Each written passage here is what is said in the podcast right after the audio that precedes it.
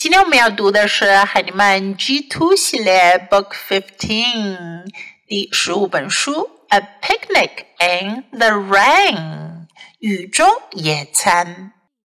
Do you like to go on a picnic？你们喜欢去野餐吗？Have you ever been to a picnic in the rain？有没有在雨中晚餐过呢？Let's read the book together. First, listen a picnic in the rain. Rabbit wanted to have a picnic, but it was raining. Rabbit saw Mouse. I don't like the rain, he said. Come and sit under my umbrella, said Mouse. But the umbrella was too small. Mouse wanted to have a picnic with Rabbit, but it was raining. They saw Skunk.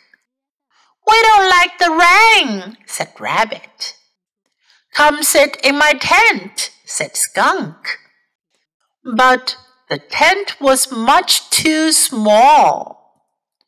Skunk wanted to have a picnic with Mouse and Rabbit, but it was raining hard.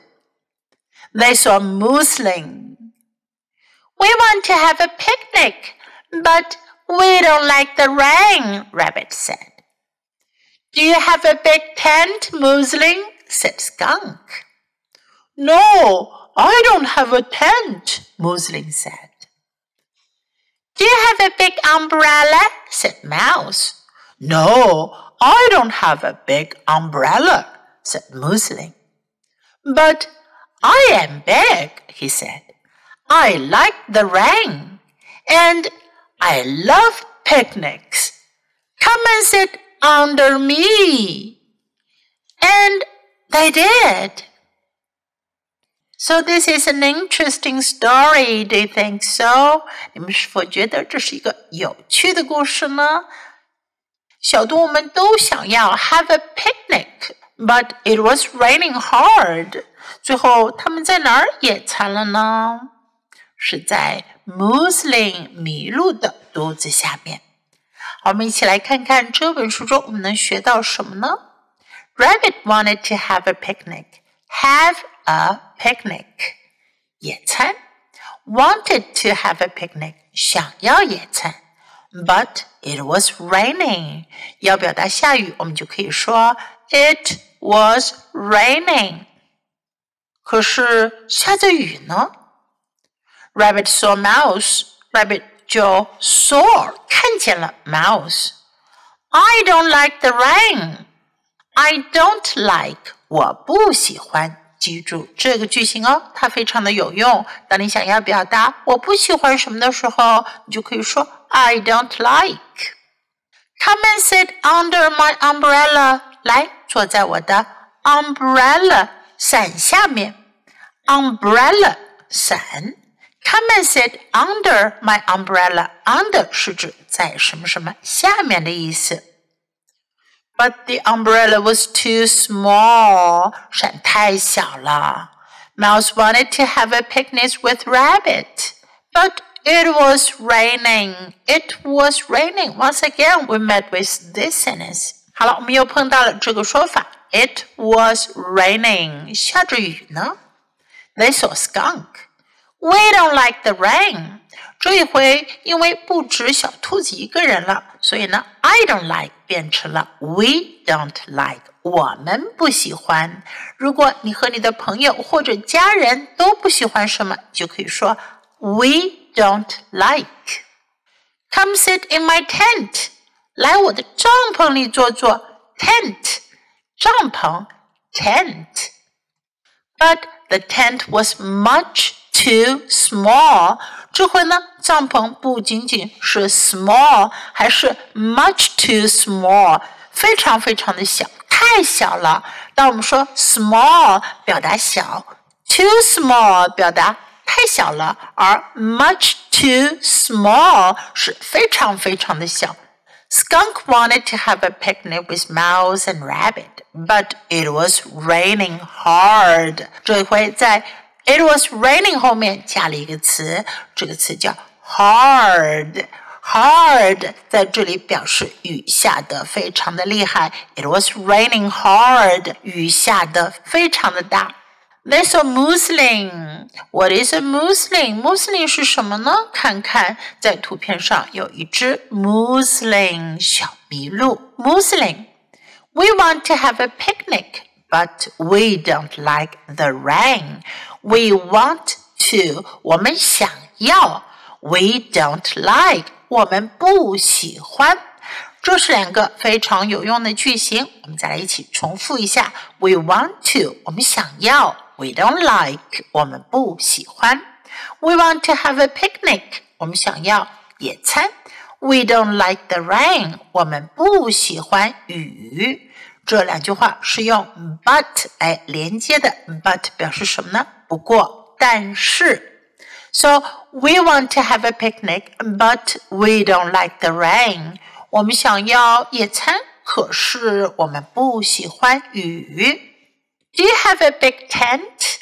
你有个大帐篷吗？Do you have? 你有什么什么吗？No, I don't have a tent. I don't have 是我没有。当别人问你 Do you have 你有什么吗？而你没有的话，你就可以说 I don't have. Do you have a big umbrella? No, I don't have a big umbrella. Another example of these two sentence patterns. Do you have? I don't have. But I am big, he said. I like the rain and I love picnics. 我们来看看麋鹿说什么了。他说 I am big，我很大。I like the rain，我喜欢雨。And I love picnics，啊，我我喜爱野餐。 ” Like 喜欢，love 喜爱。Come and sit under me，来坐在我下面吧。Under，我们前面讲了，under 的意思呢是在什么什么下面。Under。Come and sit under me，来坐在我身体下面吧，坐在我下面吧。And they did，他们就这么做了。And they did。 好了，这回我们弄懂了这本书的意思了，来跟我一起读吧。Let's read the book together, sentence by sentence. A picnic in the rain.